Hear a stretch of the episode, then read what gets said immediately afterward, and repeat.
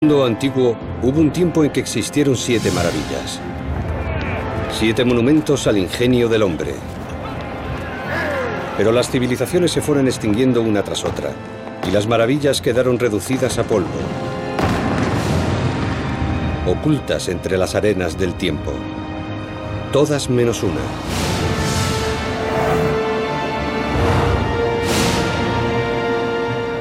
La Gran Pirámide de Giza, de 4.500 años de antigüedad.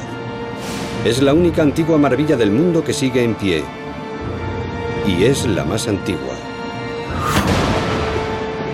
Ha originado innumerables mitos, pero su historia real es una historia de triunfo sobre posibilidades remotas, de un extraordinario ingenio humano y de la irrefrenable ambición de un hombre por vivir para siempre.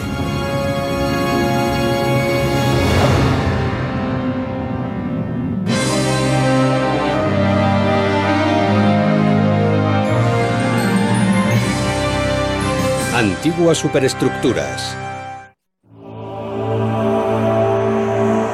La Gran Pirámide. Más de dos mil años antes del nacimiento de Cristo, los sacerdotes preparan a un faraón para su otra vida. Momifican sus restos para que su cuerpo pueda reunirse con su espíritu después de la muerte.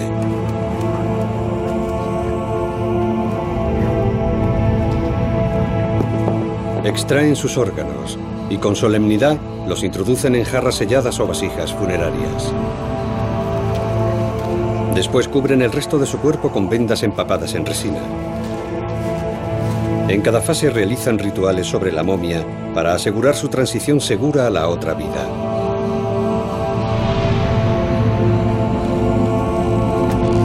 A esa vida posterior se llegaría desde el corazón de la tumba del faraón desde la profundidad de la pirámide más grande del mundo. Para los antiguos egipcios, la pirámide era un motor para volver a nacer. Era una puerta de acceso al siguiente mundo, desde la que el espíritu del faraón podría volar a los cielos. Allí observaría desde arriba y cuidaría de su pueblo.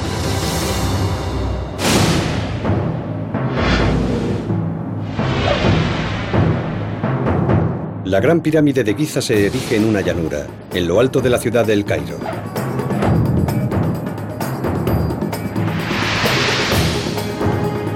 Ocupa una zona del tamaño de seis campos de fútbol y durante más de 4.000 años fue la estructura más grande del mundo. Es enorme. Y la sensación que uno tiene cuando está encima de ella, al intentar escalar esa mole de piedra, es, uno no deja de preguntarse, ¿cómo hicieron para subir todas estas piedras? La Gran Pirámide superaba en altura a cualquier otro edificio de piedra construido por el hombre hasta la Revolución Industrial.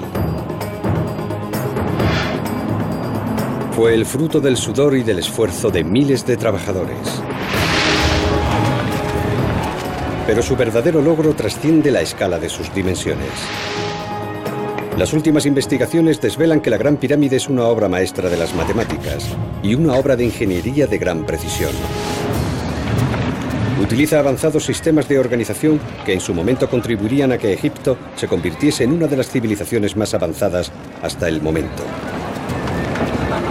Un antiguo proverbio árabe dice, el hombre teme el tiempo, pero el tiempo teme a las pirámides, y las pirámides están ahí para siempre.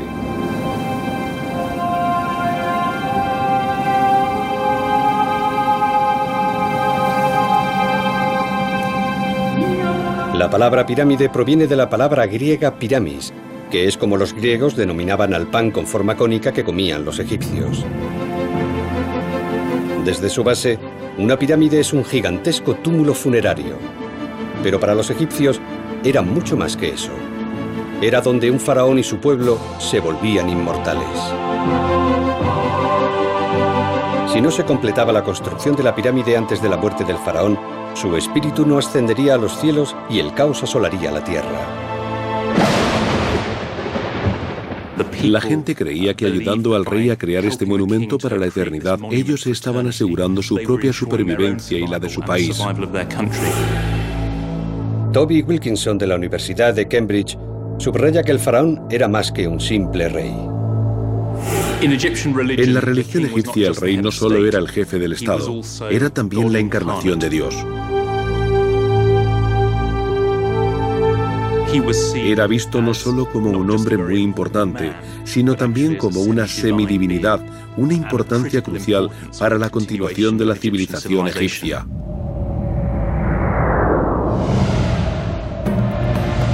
En el corazón de la Gran Pirámide yace la tumba de un gran faraón.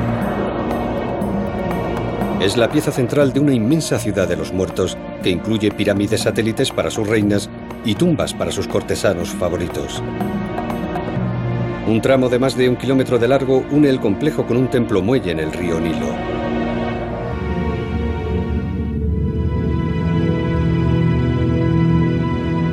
Entonces, ¿quién fue el dios rey que estaba detrás de la pirámide más grande jamás construida? Únicamente se conserva una imagen de él, esta pequeña figura de marfil de solo 7 centímetros y medio de alto. Se llama Khufu. Sabemos los nombres de algunas de las mujeres de Khufu. Sabemos que tenía una serie de hijos que lo sucedieron en el trono, pero aparte de esos hechos, lamentablemente, apenas sabemos nada del creador de la Gran Pirámide. Sí sabemos que la familia de Khufu fue la primera que reinó en todo Egipto, un imperio que se extendía desde el delta del Nilo hasta Asuán. La pirámide era el símbolo de su autoridad.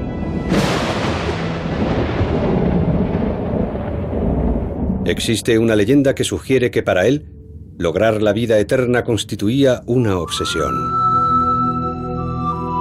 Un papiro que data de hace 4.000 años describe cómo ya de adulto, Khufu pide que le traigan a un sabio y le pregunta cuál es el camino hacia el trono secreto de To, el dios de la otra vida. El sabio no puede ayudarle.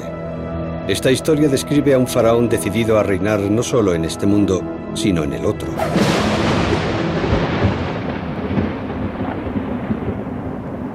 La pirámide era una declaración política inmensa. La catedrática Anne Macy Roth de la Universidad de Nueva York está convencida de que la pirámide era en parte un símbolo del Estado. Mostraba el poder del rey, un poder que no tenía parangón en ningún otro lugar del pasado en el momento de su construcción. En verdad, el padre de Khufu había mandado construir tres pirámides antes de elegir una que reflejara su gran estatus y su satisfacción. Cuando uno observa la arquitectura egipcia a lo largo de los siglos, siempre tiene una sensación de superioridad. El doctor Aidan Doxon de la Universidad de Bristol cree que Khufu se vio obligado a superar a su padre. Toda generación, si tiene los recursos necesarios, intenta hacer algo que supere y mejore lo que ha hecho la anterior.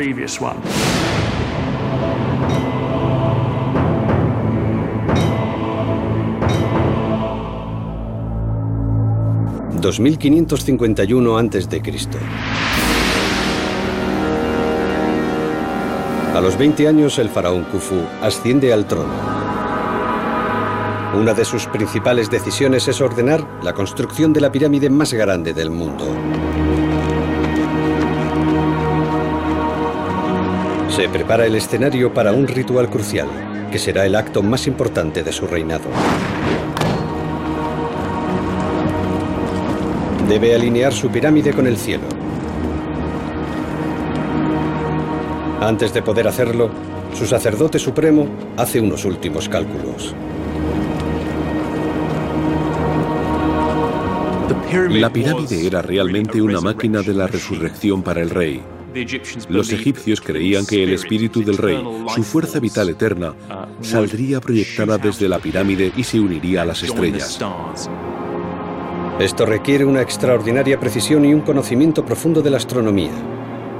Se concentraron en dos estrellas que giraban alrededor de la estrella polar, y cuando esas dos estrellas se alinearan, podías colocar una plomada y calcular el norte de forma fidedigna.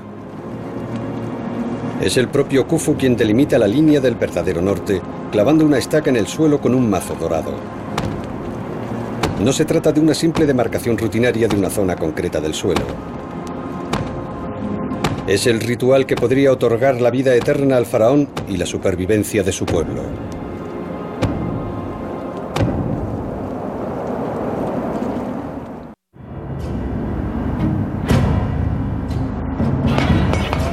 Empieza la carrera para completar la gran pirámide de Khufu antes de la muerte del faraón.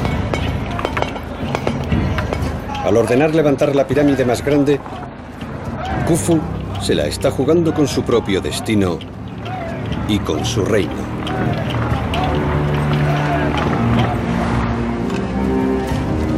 Antes de poner la primera piedra, los ingenieros de Khufu tienen que asegurarse de que las cuatro caras de la pirámide forman unas con otras un ángulo recto perfecto. Esto requería una extraordinaria comprensión de las matemáticas que no se volvería a ver hasta 2000 años después con la llegada de los griegos. Los egipcios tenían un conocimiento matemático muy profundo, incluyendo la geometría, pero creo que es justo decir que su geometría era más bien una cuestión de pragmatismo, no tanto de teoría. Les interesaba aplicar la geometría en la construcción de las pirámides y no tanto las nociones abstractas de la geometría como ciencia. Es probable que los ingenieros utilizaran un método sencillo pero ingenioso para calcular un ángulo recto. Utilizando un cordel atado a un palo clavado sobre una línea, dibujan un círculo en el área. A continuación hacen otro círculo más lejos que solapa al primero. La línea trazada entre los dos puntos cortará la línea formando un ángulo recto perfecto.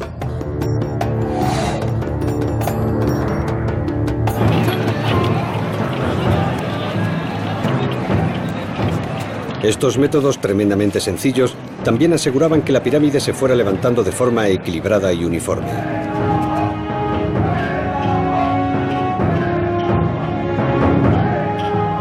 Sin embargo, el desafío solo acababa de empezar. Ahora que habían puesto los pilares, se enfrentaban a una construcción descomunal.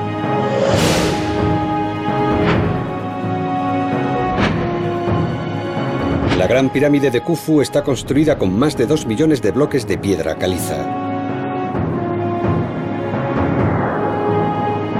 Y en una tierra en la que abunda el barro y la arena, la piedra era un bien escaso. Sin embargo, Khufu escogió sabiamente la localización de su pirámide, en lo alto de una llanura de caliza.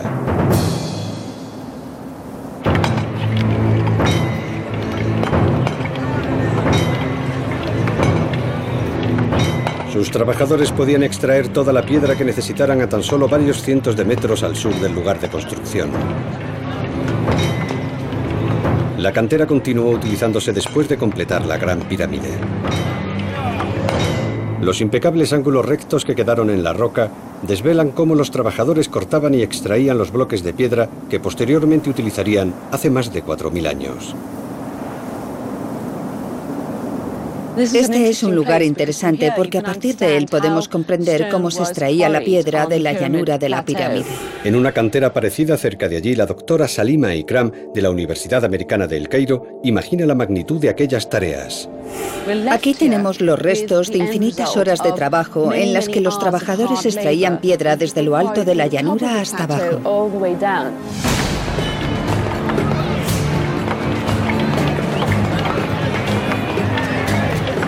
Cortar la roca era probablemente una tarea ardua. Los trabajadores extrajeron más de 2,76 millones de metros cúbicos de piedra, suficiente para construir el edificio del Empire State más de seis veces.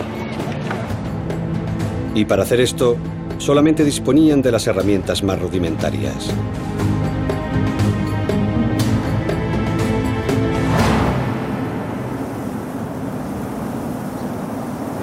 Es sorprendente e increíble el hecho de que los antiguos egipcios hayan conseguido levantar enormes monumentos de piedra, porque lo único que tenían eran resistentes martillos de piedra, una especie de cinceles de cobre o bronce, madera y fuerza bruta.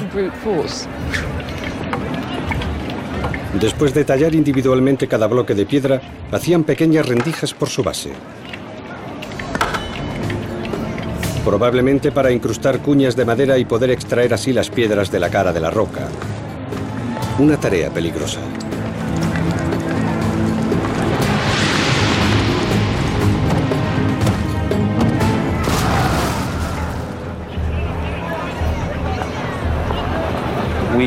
Tenemos que recordar que eran ubicaciones muy complejas. El doctor Stephen Harvey, excavador de la última pirámide de Egipto, cree que es posible que los accidentes hubieran sido bastante habituales. Eso significa que había muchas pérdidas de extremidades y de vidas en números bastante altos. Sin embargo, las pruebas arqueológicas desvelan que los trabajadores disfrutaban de un óptimo sistema sanitario. Gracias a las personas que aparecían en las tumbas, sabemos que a algunos les caían piedras en los pies y les seccionaban los brazos o se los rompían, pero los doctores del faraón los curaban para que pudieran seguir trabajando. Por si extraer piedras de la cantera no fuera suficientemente difícil, los obreros de Khufu también tenían que transportarlas al lugar de construcción.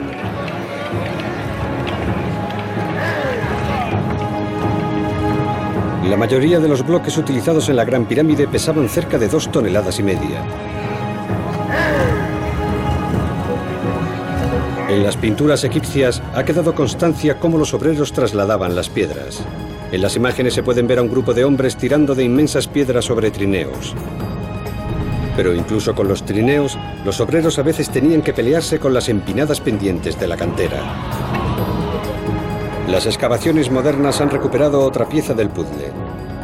Han descubierto los posibles restos de una gigantesca rampa de más de 300 metros de largo. Estaba hecha de virutas de piedra caliza y de argamasa de yeso, y estaba encastrada entre paredes de piedra y de arcilla. Su superficie estaba cubierta de troncos que los obreros solían empapar de agua. De esta forma los troncos ayudaban a deslizar el trineo y su pesada carga para sacarla de la cantera y transportarla al lugar de construcción. Estas simples soluciones ayudaron en la construcción, pero una obra de esta escala seguía requiriendo una mano de obra enorme. Las películas de Hollywood no dudaron acerca de quién erigía aquellas complicadas construcciones. Para ellos, las pirámides las construían los esclavos. Desde todos los rincones de la tierra llegaban en masa multitudes de obreros, esclavos y generaciones de esclavos para arrancar la roca de la implacable superficie. Los descubrimientos realizados el siglo pasado desvelan que la verdad es más complicada. Los obreros de la pirámide no eran esclavos. Eran hombres libres, reclutados en pueblos por todo Egipto. Aceptaban trabajar en Giza porque necesitaban pagar sus impuestos. Sin duda era una forma de impuesto de trabajo. En un país en el que no había moneda acuñada, la forma de pagar tus impuestos al gobierno era ofreciendo tu propio trabajo durante un cierto tiempo al año.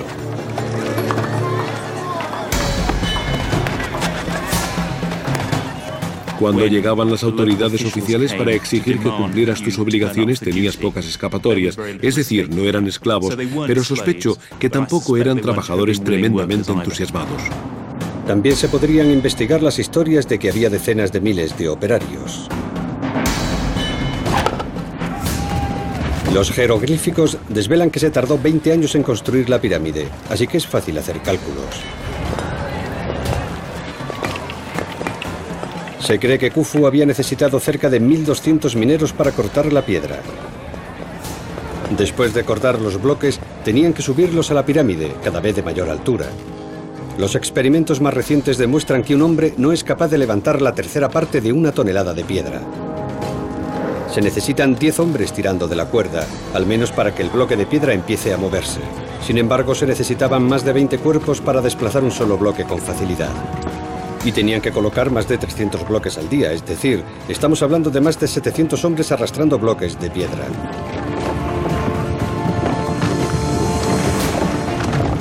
Por último, tenían que colocarlos en la pirámide cada vez más alta. Hacían falta más de 300 hombres trabajando al día para colocar estos bloques en su sitio. Fue necesaria una inmensa cantidad de mano de obra para hacer realidad el sueño de la inmortalidad de Khufu. El primer reto era dónde acoger a tantos obreros. Esto fue un misterio durante muchos siglos. Pero en 1988, justo a unos cientos de metros al oeste de la Gran Pirámide, se encontró uno de los descubrimientos arqueológicos más importantes del mundo contemporáneo. Una ciudad entera escondida bajo la arena, diseñada especialmente para albergar a los trabajadores de Khufu.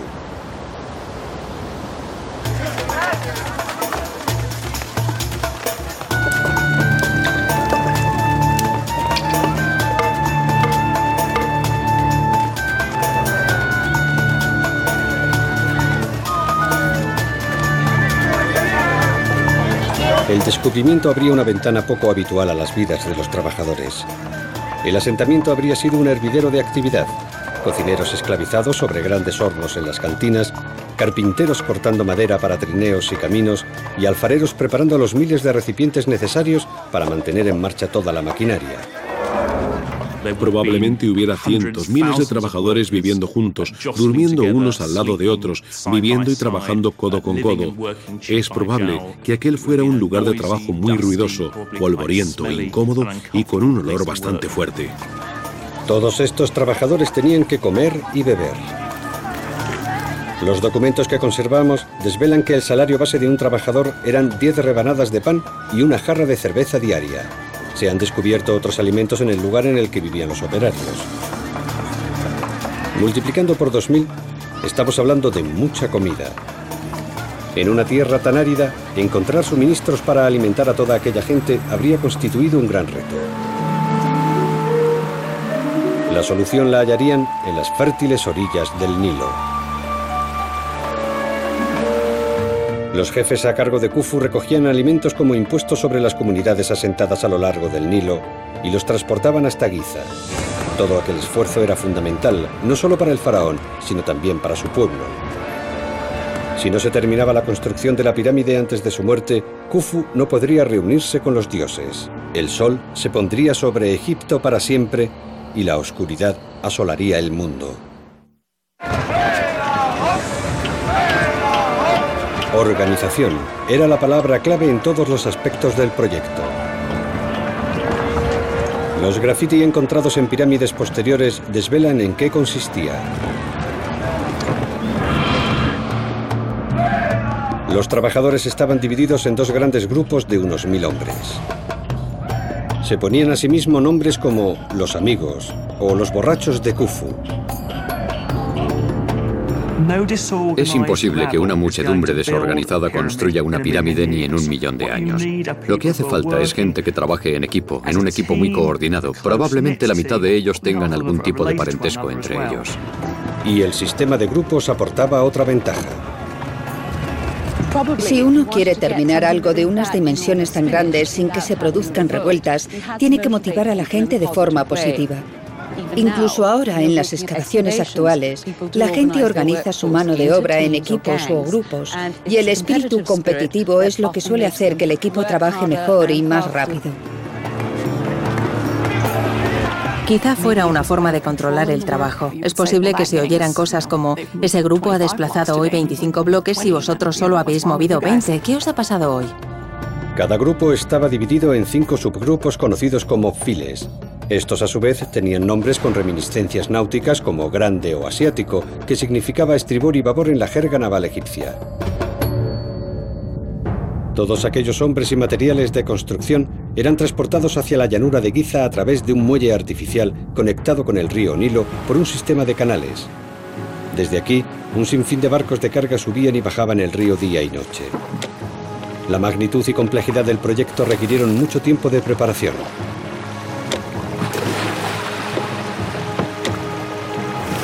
Tenían una forma muy sofisticada de hacer un seguimiento de quién entraba, quién salía, quién recibía su salario, cuándo lo recibía, porque sin una burocracia organizada y preparada no habría sido posible construir algo como la Gran Pirámide. Y el sistema no solo seguía de cerca a los trabajadores. Un equipo de supervisores solía pintar notas de control en los bloques de piedra.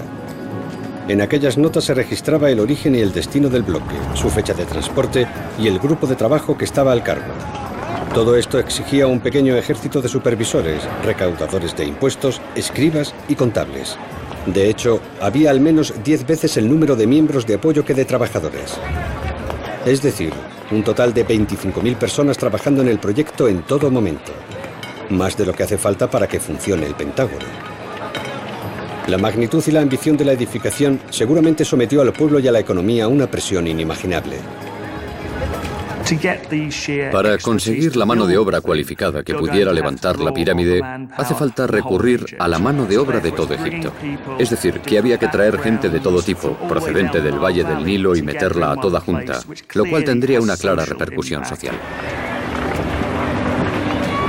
La construcción de la pirámide ayudó a crear una compleja burocracia nacional que convirtió a Egipto en un estado cohesivo.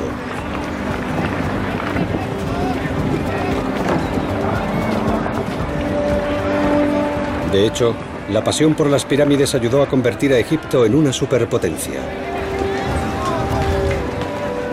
No cabe duda de que la complejidad y la sofisticación de la gestión que eran necesarios para construir la pirámide también creó la creencia de que era posible sobrevivir 3.000 años.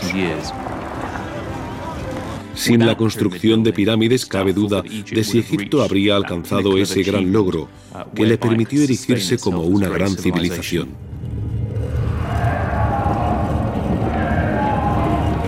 La génesis del impulso por la construcción de pirámides se remonta a 100 años antes que Khufu, a un hombre destacado llamado Imhotep. Imhotep era el sacerdote supremo y el gran visir del faraón Dioser, que recibió el encargo de diseñar la tumba del faraón.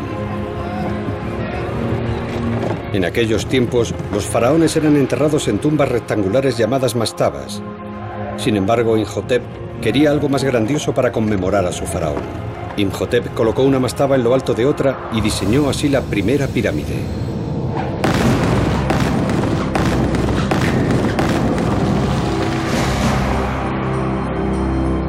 Pero no se detuvo ahí.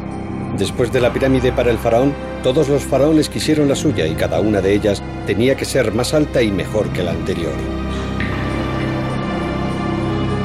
Finalmente, el padre de Khufu perfeccionó la forma de la pirámide clásica. Pero la gran visión de Khufu en Giza marcaría el cenit del diseño de las pirámides. Tras una década de arduos trabajos, la Gran Pirámide se erige en el cielo a un ritmo impresionante. Los operarios de Khufu se enfrentan a la tarea más importante de todas, mantener los restos sagrados del faraón a salvo de los ladrones de tumbas. Estos ladrones se adentraban en las tumbas reales con la intención de robar las riquezas e incluso las momias, cubiertas de joyas. Esta profanación destruiría el objetivo absoluto de la pirámide. Acabaría con las posibilidades de que el faraón fuera inmortal y pondría en peligro el futuro de su pueblo. Para mantenerla a salvo de los intrusos, tradicionalmente se colocaba la cámara funeraria del faraón bajo la pirámide en sí. Sin embargo, el emplazamiento final de la cámara funeraria de Khufu supone un enigma que no se ha resuelto en miles de años. Las pruebas demuestran que los obreros de Khufu empezaron a trabajar en la cámara subterránea cavando un túnel de más de 756 metros a través de una roca muy sólida. El estrecho túnel solo mide un metro y medio, apenas lo suficiente para que un hombre pasara agachado. Sus únicos utensilios para esta tarea de enormes proporciones eran unas simples herramientas. Pero entonces, cuando la cámara funeraria está casi finalizada, se detienen los trabajos. Llegado un punto, Khufu ordena a sus trabajadores construir un segundo complejo de cámaras funerarias justo en el corazón de la pirámide. Allí es donde finalmente iban a descansar los restos de Khufu.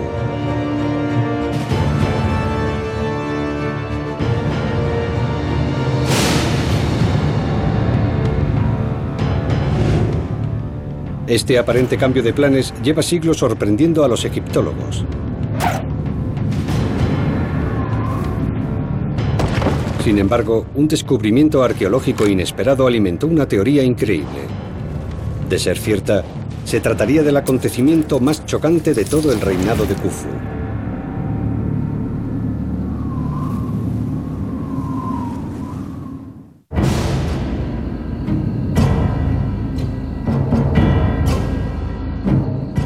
El misterio de la cámara funeraria subterránea no utilizada por Khufu volvió a la vida gracias a un equipo de arqueólogos que visitaron la llanura de Giza en la década de los 20. Un fotógrafo de Giza puso un trípode en lo que parecía ser caliza y parte de una de las patas del trípode se hundió en la tierra y se desequilibró. Empezaron a limpiar y al final, en el fondo, encontraron una cámara funeraria sellada. El arqueólogo George Reisner fue el primero en entrar en la polvorienta cámara. Dentro había un enorme sarcófago de alabastro. Había descubierto la tumba de la querida madre de Khufu, la reina Eteferes. Se encontraba bajo una de las tres pirámides satélites situadas detrás de la Gran Pirámide. Sin embargo, a los arqueólogos les esperaba una gran sorpresa. Pero obviamente uno de los grandes misterios que rodeaban a la tumba de Eteferes es que cuando convocaron a la prensa, abrieron el sarcófago y vieron que estaba vacío. No había momia. Sin embargo, la tumba estaba intacta y no había rastro de que alguien hubiera entrado allí. Reisner desarrolló una teoría que podría explicar aquel misterio. Sugirió que Teferes murió durante el reinado de Khufu y que originariamente había sido enterrada en otro lugar. Sin embargo, habían usurpado aquella tumba y habían robado su momia. Lo único que podían hacer los sacerdotes de Khufu era reconstruir el sarcófago vacío. Reisner creyó que la violación de la tumba de su madre había hecho que el miedo de Khufu a los ladrones se convirtiera en una obsesión. Por esa razón, promovió un diseño espectacular de su propia pirámide y de su cámara funeraria. Los egiptólogos modernos son más escépticos. La teoría de Reisner sobre el reenterramiento es muy romántica y muy interesante, pero no tiene ninguna prueba en la que apoyarse. Lo que sí es seguro es que en el diseño final, hecho por los ingenieros de la pirámide de Khufu, la cámara funeraria estaba justo en el corazón de la estructura.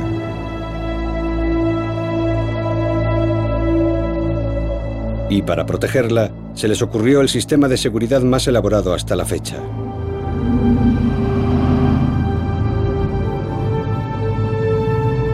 El nuevo diseño incorporaba una gran galería para conducir el cuerpo del faraón y su procesión a la cámara funeraria.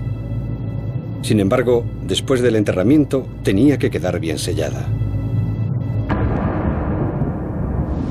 Un artefacto descubierto recientemente desvela cómo los ingenieros egipcios levantaron unas pirámides seguras.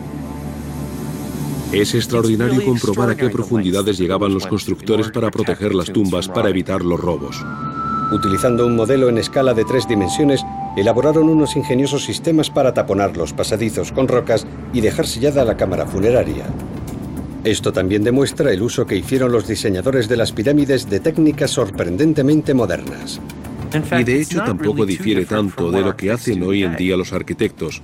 Actualmente, cuando se construye, se crea un modelo CAD, un modelo informatizado en tres dimensiones, y generalmente los arquitectos siguen construyendo con un modelo físico para poder ver y descubrir cualquier error en sus planos.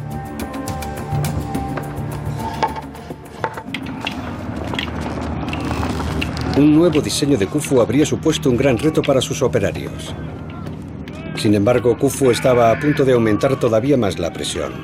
Decretó que la cámara funeraria y los pasadizos internos tenían que elaborarse no con piedra caliza, sino con granito, de una dureza enorme.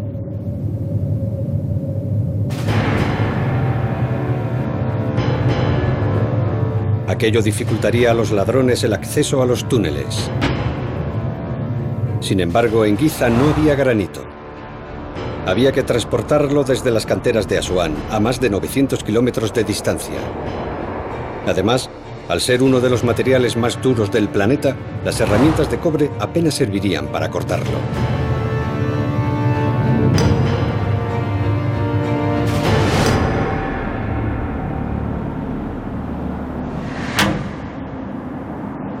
La única alternativa era tener una paciencia infinita y una mano de obra infinita. Los trabajadores de la cantera utilizaron martillos hechos de dolerite, una piedra más dura que el granito. Sin embargo, el proceso resultó mucho más lento. De hecho, hemos encontrado las herramientas y hay muchísimas porque hacen falta muchas para tantos miles de personas. Y probablemente muchos de los trabajadores, al haber mucho polvo y aunque se cubrían la cara, terminaban inhalándolo, con lo que tenía que ser una escena muy angustiosa. Ver gente morir por inhalación de polvo.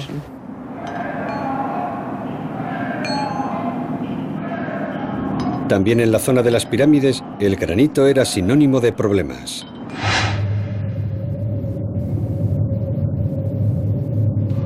Tan solo el techo de la cámara funeraria de Khufu pesaba nada menos que 400 toneladas, y sus ingenieros se temían que podría ceder a tanta presión. Tenían que actuar rápido o un derrumbe catastrófico podría echar por tierra tanto trabajo.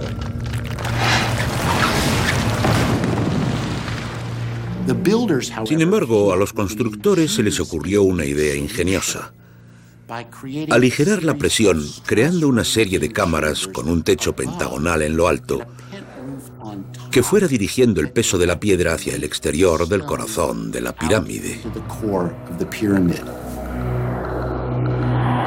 De esta forma, los ingenieros de Khufu se aseguraron de que la pirámide no sucumbiera sobre la cámara funeraria debido a su peso.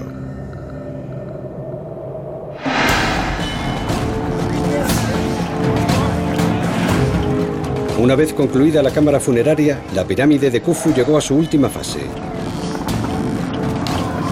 Ya se erigía 137 metros en el cielo, así que los trabajadores tenían que desplazar bloques inmensos de piedra para llegar a alturas cada vez mayores. La solución más probable parece ser una especie de rampa, pero en cualquier caso tendría que ser enorme para llegar a lo más alto.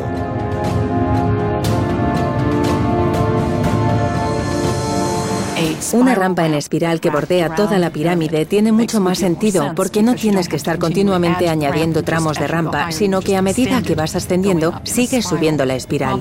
El problema con esa rampa es que no puedes ver la pirámide porque la tienes cubierta por una rampa en espiral. No puedes asegurarte de que estás haciendo la recta y conseguir que no se torciera tuvo que haber sido muy complicado. Sea como fuera la forma de la rampa, cuando los trabajadores llegaban a lo más alto, se encontraban con el precario trabajo de colocar manualmente los bloques en su sitio. Probablemente hubiera muy poco sitio en lo alto de la rampa una vez llegados a lo más alto de la pirámide, así que es bastante posible que se utilizaran palancas para colocar los últimos bloques en su sitio, en lo más alto. Y hacer palanca con bloques de dos o tres toneladas en un espacio tan reducido habría sido extremadamente peligroso.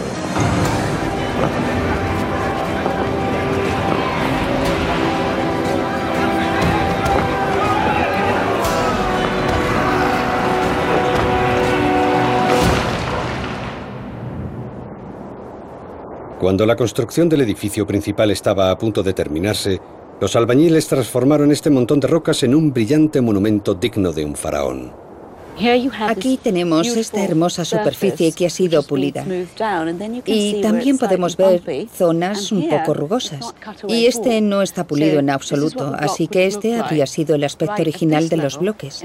Justo en este nivel habría arenisca y un poco de arena. Lo que hacían era ponerla encima y la frotaban para obtener una superficie como esta.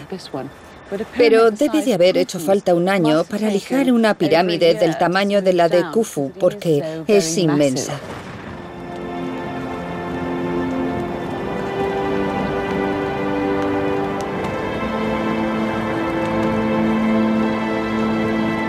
Han pasado más de dos décadas desde que el joven faraón delimitó en el suelo el plano de su pirámide, su cámara personal de resurrección. Ahora un equipo de trabajadores coloca en su sitio la piedra más importante de todas. La piedra angular, el vértice de la Gran Pirámide. Khufu ha sobrevivido suficiente tiempo para ver la finalización de su espectacular tumba. Ahora ya no debe temer a la muerte.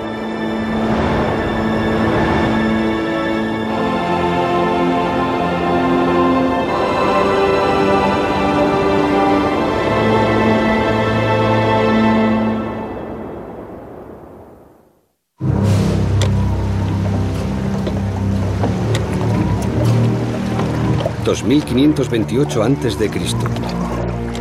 Muere el gran faraón Khufu. Ha llegado el día para el que se había estado preparando desde su ascenso al trono 23 años antes.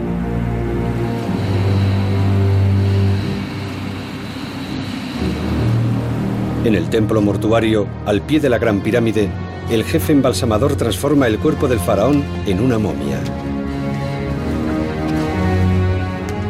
Los egipcios creían que después de la muerte era importante que el alma, el espíritu de la persona muerta, continuara viviendo en algún lugar. Detrás de eso parece subyacer la creencia de que para que el alma sobreviva en el siguiente mundo, el cuerpo también tiene que sobrevivir en este mundo.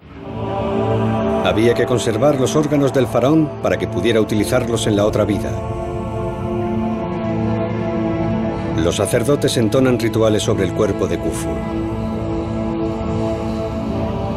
Extraen su cerebro y los demás órganos.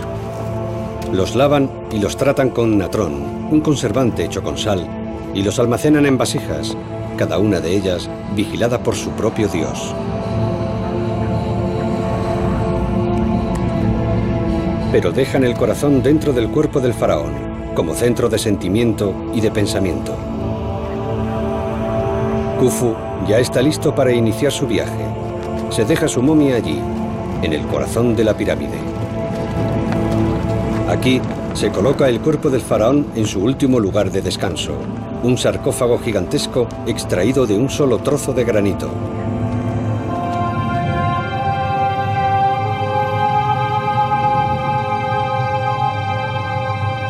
Finalmente, el cortejo fúnebre se retira al mundo de los vivos.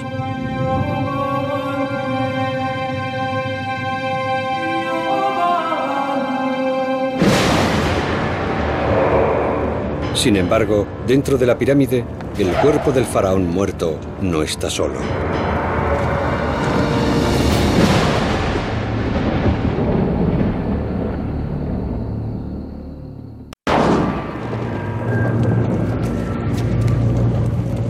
En el silencioso seno de la gran pirámide de Khufu, un grupo de trabajadores se ha quedado atrás, y cuando el funeral se da por terminado, su trabajo acaba de empezar. Cada uno de los hombres empuña una estaca de madera que usan para romper las vigas que recorren el pasadizo central, conocido como la Gran Galería, lo que provoca que se desmoronen los bloques de granito.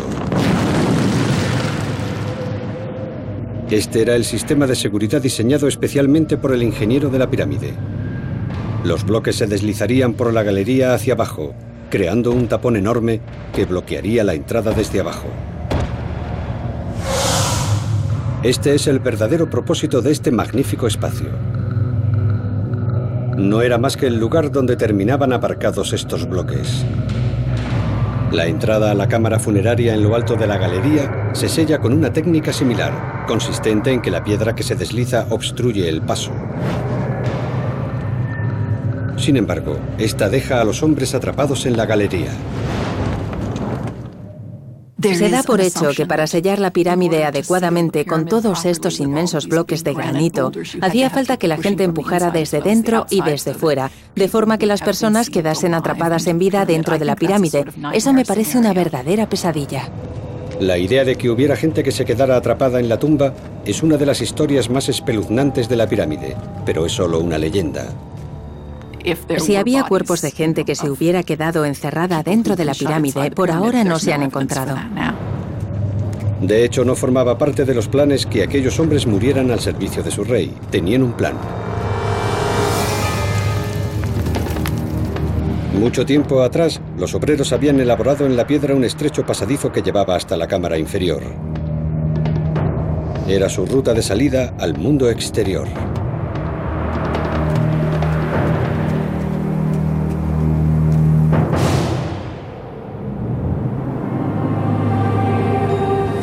El funeral ha terminado, pero para los antiguos egipcios la magia de la pirámide acaba de empezar. En sus entrañas estaba a punto de producirse un milagro. La pirámide ocupa una especie de espacio simbólico y mágico que ya no se vincula solo a Egipto, sino que también se vincula con el faraón en su aspecto eterno. Es un lugar en el que el faraón se convierte en Dios. En las caras este y oeste de las cámaras internas hay dos pequeños orificios. Durante siglos, los egiptólogos pensaron que se trataba de entradas de aire. No obstante, en 1964, los astrónomos hicieron un descubrimiento extraordinario. Un orificio está exactamente alineado con el cinturón de Orión, el otro con la estrella polar del norte, según la concepción del cielo nocturno del antiguo Egipto. Sabemos gracias a los textos de las pirámides que las estrellas circumpolares y Orión eran importantes para la otra vida del rey, ya que se creía que iba a ir a unirse a aquellas estrellas tras morir. Es decir, que esos orificios estaban ahí para proyectar el espíritu del rey desde la pirámide hasta las estrellas, que en realidad eran plataformas de lanzamientos hacia la otra vida.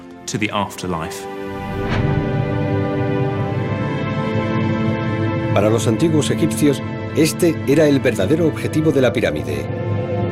Los grandiosos rituales, una planificación y una alineación precisas y dos décadas de arduo trabajo, todo concentrado en este único y glorioso momento.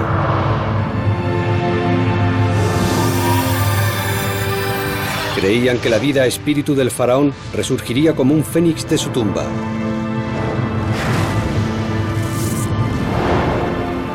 Su cuerpo y su alma reunidos recorrerían estos orificios y sobrevolarían la pirámide para realizar su gran viaje por las estrellas. La gran pirámide fue llamada el horizonte de Khufu. Era una puerta hacia el otro mundo en el que Khufu se colocaría entre los dioses y cuidaría de su pueblo para siempre. Continúa siendo el sumum de la gran era de la construcción de pirámides. Es un monumento a la ambición y al ingenio del hombre y también al triunfo del espíritu humano frente a la muerte.